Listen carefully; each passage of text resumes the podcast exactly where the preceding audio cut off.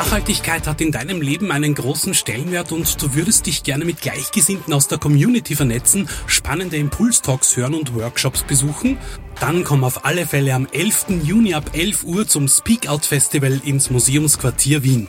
Mehr Infos und Tickets bekommst du auf speakout.at.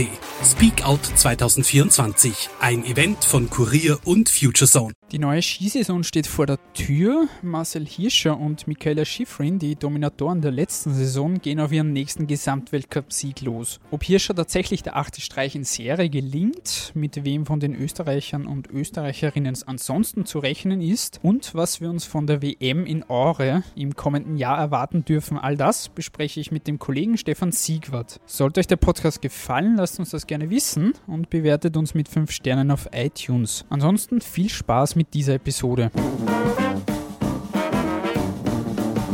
Der Kuriersport Podcast. Ein wenig Sport für zwischendurch. Von und mit der Kuriersportredaktion und Moderator Stefan Berndl. Lieber Stefan, schön dich wieder einmal dabei zu haben.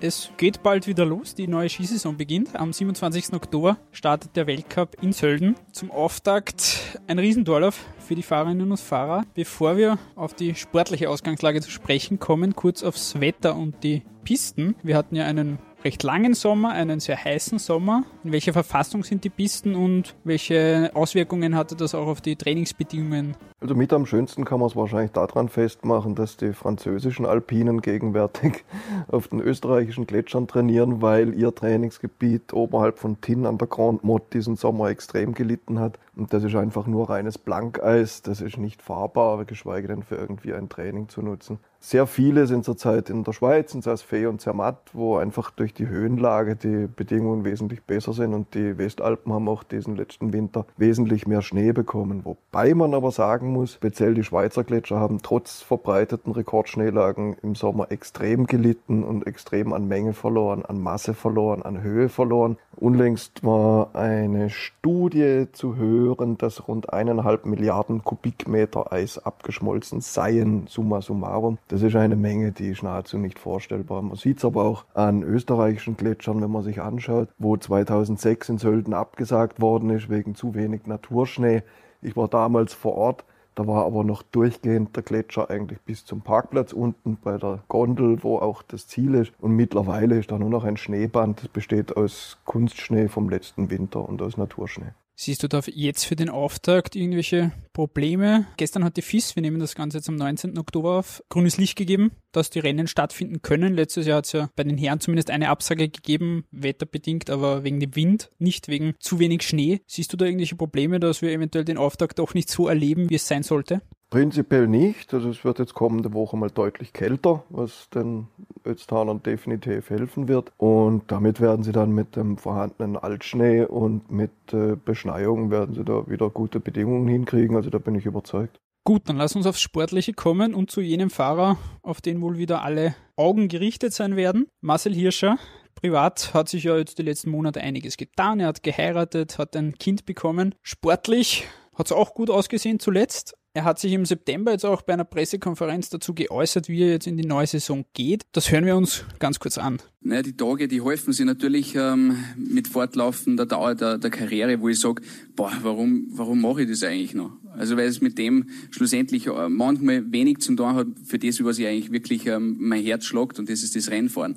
Also die zusätzlichen ähm, Parameter, die da manchmal eine große Rolle spielen, die werden halt immer größer und größer und größer. Aber auf der anderen Seite ist es so, dass das Positive überwiegt für mich noch deswegen stehe ich ja da. Es ist zwar eine Weltmeisterschaft, aber äh, allein da wirklich ähm, eine Saison nochmal was draufzulegen, das ähm, ist ja fast ein Ding der Unmöglichkeit. Und äh, im Endeffekt, das heißt ja schon, dass ich fast nur verlieren kann, der, vor allem in der öffentlichen Wahrnehmung. Aber ich gehe das Risiko ein, weil ich mir einfach denke, ähm, wenn ich noch das große Privileg haben sollte, dass ich noch ein, zwei Rennen oder wer weiß, wie viel dass ich noch gewinnen darf oder auch keins mehr, aber ich versuche es zumindest und ähm, das Risiko gehe ich einfach ein. Er hat da gesagt, dass er eigentlich nur verlieren kann jetzt nach den letzten Erfolgen. Immerhin siebenmal Gesamtweltcup in Folge. Mit welchen Voraussetzungen geht er jetzt in die neue Saison? Das große Ziel ist der achte Titel in Folge. Diese zwei Olympiamedaillen, die er unbedingt haben wollte. Letzte Saison hat er sich geholt. Was traust du ihm heuer zu? Das ist eine gute Frage und das ist für ihn selber wie jedes Jahr eine, eine absolute Wundertüte. Mein gut, letztes Jahr hat er natürlich das Problem gehabt mit seinem Knöchelbruch und dadurch sehr viel Training verpasst. Jetzt hat er auch recht wenig Schneetage, einfach aufgrund dessen, dass die Bedingungen auf den Gletschern nicht so sind, wie er sich's vorstellt. Auf das Überseetrainingscamp hat er wie üblich verzichtet und heuer, denke ich, auch durch seine privaten Veränderungen auch sehr gerne Zeit äh, zu Hause verbracht. Ich erwarte ihn körperlich wie üblich in einer Top-Verfassung. Ich erwarte ihn technisch wie üblich in einer Top-Verfassung. Die Frage wird sein, was die anderen aufholen konnten. Aber beim Alexis Pantiro zum Beispiel, den hat es jetzt diese Woche im Training recht kapital durch die Gegend geschmissen. Da wird man auch mal abwarten müssen, wie fit der dann sein wird. Und äh, man wird auch abwarten müssen, was ein Ted Ligeti zum Beispiel macht. Aber ich glaube nicht, dass im Riesenslalom da jetzt irgendeine Negativüberraschung uns jetzt erwarten würde in, in Sachen Marcel Hirscher. Ich denke, er wird wie üblich dastehen und er wird wie üblich der sein, den es zu schlagen gilt. Auch wenn er selber das jetzt natürlich ein bisschen anders sieht und äh, auf das ein oder andere Podest hofft in diesem Winter. Aber so wie ich ihn einschätze, glaube ich, wird es relativ viel Podeste geben für ihn. Ja, er hat ja relativ tief gestapelt eigentlich jetzt vor Saisonstart gewohnt, tief gestapelt. Letzte Saison ging es ja noch darum, nach seiner Knöchelverletzung, wie wird er wirklich drauf sein. Am Ende hat er dann, wie schon gesagt, wieder den Gesamtweltcup gewonnen. Er hat bei Olympia zugeschlagen. Er hat wieder den Riesendollar von Slalom Weltcup gewonnen. Führt dann eigentlich heuer, jetzt wo er wirklich fit in die Saison geht, irgendein Weg an ihm vorbei, dass er diesen achten Titel nicht holt? Naja, ich wäre da schon relativ vorsichtig. Einfach aufgrund der Tatsache, dass man nicht weiß, welche Rennen er jetzt wirklich bestreiten wird. Weil er hat auch ganz klar gesagt, wenn ich zu Hause gebraucht werde, dann sind die Rennen zweitrangig. Also er ist nicht mehr so auf den reinen Sport fokussiert, sagt er zumindest. Aber ich denke schon, dass es dieses Jahr ein bisschen enger wird als in der, in der letzten Saison. Weil ähm, die anderen vermutlich aufgeholt haben und weil ich auch nicht abschätzen kann und er selber vermutlich auch nicht, wie viele Rennen er jetzt wirklich fahren wird.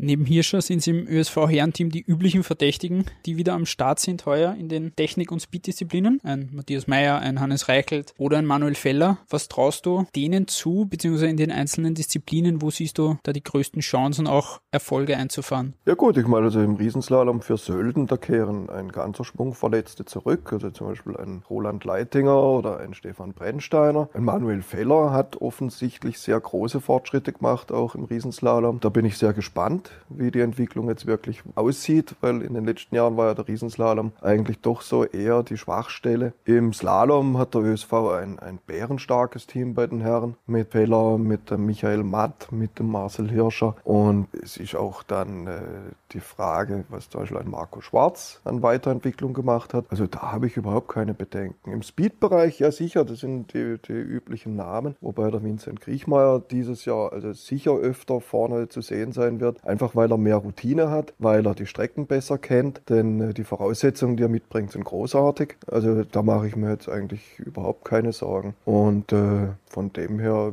glaube ich, die österreichischen Skifans können sich da auf einen weiteren schönen Winter freuen. Gehen wir zu den Frauen. Da gab es letzte Saison eine klare Dominatorin mit Michaela Schifrin. Die, das muss man vielleicht dazu wieder betonen, ist erst 23 Jahre alt, hat aber schon zwei Gesamtweltcup-Siege, hat schon zwei Goldmedaillen bei Olympia. Ähnlich wie bei Hirscher die Frage, kann die gerade im Gesamtweltcup irgendwer stoppen? Ja, sie hat natürlich den riesen Vorteil, wie der Marcel auch, dass halt sehr viele Technikrennen sind und die sind natürlich ihre Stärke. Und bei ihr kommen dann noch die Parallelgeschichten dazu, die jetzt dem Marcel nicht so unbedingt Gegend liegen. Aber es wird nicht so ganz einfach für sie, weil sie auch diesen Winter wieder ein reduziertes Speedprogramm fahren wird, weil sie auf ihre Kräfte und auf ihre Energie unglaublich schaut. Das hat sie am letzten Winter auch schon getan. Und sagen wir, es kommen dann doch einige zurück. Also die Lara Gut dann in der zweiten Saison nach ihrem, nach ihrem Knieschaden bei der, bei der WM in St. Moritz. Es kommt die Ilka Stuhek zurück. Auf die bin ich recht gespannt. Sehr gespannt bin ich Jetzt nicht in Sachen Gesamtweltcup, aber wie sich die Esther Ledetzka schlagen wird, weil sie ja dann doch mehr Weltcuprennen im Skibereich fahren wird. Und sie überlegt ja aktuell wirklich, dass sie auf die Snowboard-WM verzichtet, die ja zeitgleich ist mit der Alpin-WM und dann auch in Aare in Schweden äh, am Start stehen will und sich da mit dem Rest der Welt messen. Skifrins Landsfrau Lindsay Won, die hat jetzt erst vor dem Saisonstart angekündigt, dass sie jetzt wirklich endgültig dann ihre Karriere beendet nach dieser Saison. Das große Ziel ist jetzt noch diesen Siegrekord von Ingemar Stenmark zu brechen. Der steht bei 86 Weltcupsiegen. Sie hat aktuell 82. Fünf Erfolge fehlen dann noch. Die hat sie letzte Saison über die gesamte Saison hinweg geholt. Glaubst du, dass sie diesen Rekord bricht, gerade wo sie die letzten Jahre jetzt immer auch wieder mit Verletzungsproblemen zu kämpfen hatte? Bei ihr spielt sich vieles im Kopf ab. Das hat man gesehen, beispielsweise im letzten Winter in Kleinkirchheim, wo die Verhältnisse nicht gut waren, wo die Sicht nicht gut war, wo sich dann bei ihr einfach eine gewisse Zurückhaltung, Unsicherheit möchte ich nicht sagen, aber Zurückhaltung einfach ausdrückt. Und da wird einiges von den Bedingungen abhängen. Also wo sie sicher wieder brillant sein wird, ist mal Cortina d'Ampezzo. Wobei Cortina und die Lindsay, das ist halt auch so eine Hassliebe, weil zwischen Seriensiegen und im Netz landen ist für sie aufgrund ihrer Fahrweise und aufgrund ihrer Risikobereitschaft ein schmaler Grad. Was hinzukommt, wie erwähnt, es kommt sehr, sehr starke Speed-Konkurrenz zurück. Und da wird man auch abwarten müssen, wie sich die entwickeln. Man wird abwarten müssen, wie sich nicht zuletzt auch die Österreicherinnen weiterentwickeln. Also ganz so einfach wird es sicher nicht. Und es wird spannend. Es wird spannend. Also wer ins Wettbüro gehen will, auf die fünf Siege tippen, ich glaube, das gibt sogar eine ganz gute Quote. Kommen wir gleich auf die Österreicherinnen zu sprechen. Letzte Saison hat es ja gerade mal zwei Saisonsieger gegeben. Einen durch Anna Veit und einen durch Cornelia Hütter. Die waren beide noch in der ersten Saisonhälfte. Also quasi dieses Jahr hat es noch keinen Saisonsieg bei den Frauen gegeben. Darf man sich da als Skifan etwas mehr erwarten heuer oder glaubst du, werden sich die wieder etwas schwer tun? Glaube ich jetzt prinzipiell nicht, weil da gilt dasselbe wie bei den Herren. Es ist einfach eine Weiterentwicklung Entwicklung da. Sie gewinnen Routine, sie kennen die Strecken besser. Speziell von einer Cornelia Hütter erwarte ich einiges, weil da gilt eine, eine Saison nach der Verletzung. Sprich jetzt ein komplettes Sommertraining, die komplette Vorbereitung. Stefanie Venier, dann aber auch die Christine Scheier, der im letzten Jahr sehr, sehr lange zu kiefeln hatte an ihrem schweren Sturz in Chile, wo sie eine riesen Gehirnerschütterung hatte. Und das, bei ihr ist ja dann wirklich gegangen eigentlich bis nach Olympia. Und auf einmal war sie wieder da. Auf einmal hat es Klick gemacht, dann war sie wieder frei im Kopf. Also ich rechne da sehr, sehr stark mit den Österreicherinnen diesen Winter im Speed-Bereich. Riesenslalom wird man abwarten müssen auch da gilt ja wieder, das ist halt einfach nicht so leicht, weil du es doch mit vielen Spezialistinnen zu tun hast, einer Viktoria Rebensburg, einer Tessa Worley. Ich glaube, das wird nicht einfach. Im Slalom hingegen setze ich sehr auf die, auf die Weiterentwicklung, wie auch in den anderen Disziplinen natürlich, von der jungen Garde, die da im letzten Winter nach oben gekommen ist. Also ich denke, es wird schon wesentlich besser. Ob es jetzt mehr Siege gibt, muss man schauen, aber ich finde, die Ausgangslage ist auf jeden Fall eine gute. Das Highlight der letzten Saison waren ja die Olympischen Winterspiele in Pyeongchang. Heuer geht es zur Weltmeisterschaft nach Aure, nach Schweden. Das ist nicht nur örtlich ein relativer Kontrast, das Ganze. Was erwartet uns dort und auf was dürfen sich da die Skifans freuen? Naja, also es gibt Gemeinsamkeiten. Wie wir in Pyeongchang, der Kollege Christoph Geiler und ich aus dem Bus gestiegen sind, hat es 25 Grad minus gehabt. Und bei der Ski-WM 2007, das war meine erste bei den Alpinen, war es so, dass die ganze erste Wettkampfwoche der Höchstwert minus 25 Grad war. Und es war eigentlich noch recht schön, weil wie wir hochgefahren sind, war es brühwarm. So hinter Malmö waren Felder überflutet, weil die, der gefrorene Boden den Regen nicht aufnehmen konnte. Und wie wir in Ore angekommen sind, es war Lacke an, um Lacke, um Lacke, um Lacke. Und wie wir am nächsten Morgen aus dem Hotel raus sind, auf einmal war der Frost da und das Ganze war so gefroren. Und ich habe noch selten so viele Leute auf dem Allerwertesten äh, landen sehen wie damals. Und eben dann die erste Woche war ja, es war ja nur Verschiebung um Verschiebung. Es war saukalt und nachher war es sehr schön. Also sagen wir, was man in Aare auf jeden Fall hat, das ist ein sehr, sehr traditionsreicher Wintersportort. Wunderschön gelegen, die Region ist ein Traum mit diesem mehr oder minder mittelgebirgigen Gelände. Man kann sich so ein bisschen vorstellen wie rund um den Hochwechsel. Diese, die Baumgrenze ist relativ tief und oben die Berge sind alle kahl. Es ist eine sehr sanfte Landschaft. Unten mit dem Oresjön, diesem See, wo ja Automobilhersteller im Winter dann auch Fahrzeugtests machen unter wirklich beinahe arktischen Bedingungen. Es ist sehr schön, es ist eine extrem nette Atmosphäre und ich kann wirklich nur jedem empfehlen, darauf zu fahren, weil es ist herrlich. Aber, liebe Hörer, seien Sie gewarnt, dass mit mit den Zimmern ist ziemlich schwierig. Und ganz billig ist auch nicht, aber es gibt noch Unterkünfte, was ich gesehen habe. Zu guter Letzt, um auch die Klammer zum Anfang wieder zu schließen, kommen wir nochmal auf den Saisonauftakt in Sölden zu sprechen. Wer glaubst du, wird da jetzt tatsächlich die Nase vorne haben? Letztes Jahr zum Auftakt hat bei den Frauen Viktoria Rebensburg gewonnen. Das Herrenrennen musste ja abgesagt werden. Wer glaubst du, wird sich da diesmal durchsetzen zum Start? Ja, Viktoria Rebensburg ist sicher ein, ein guter Tipp. Bin gespannt auf die Lara Gut, muss ich wirklich sagen. Ob es die Tessa Worley schafft. Es ist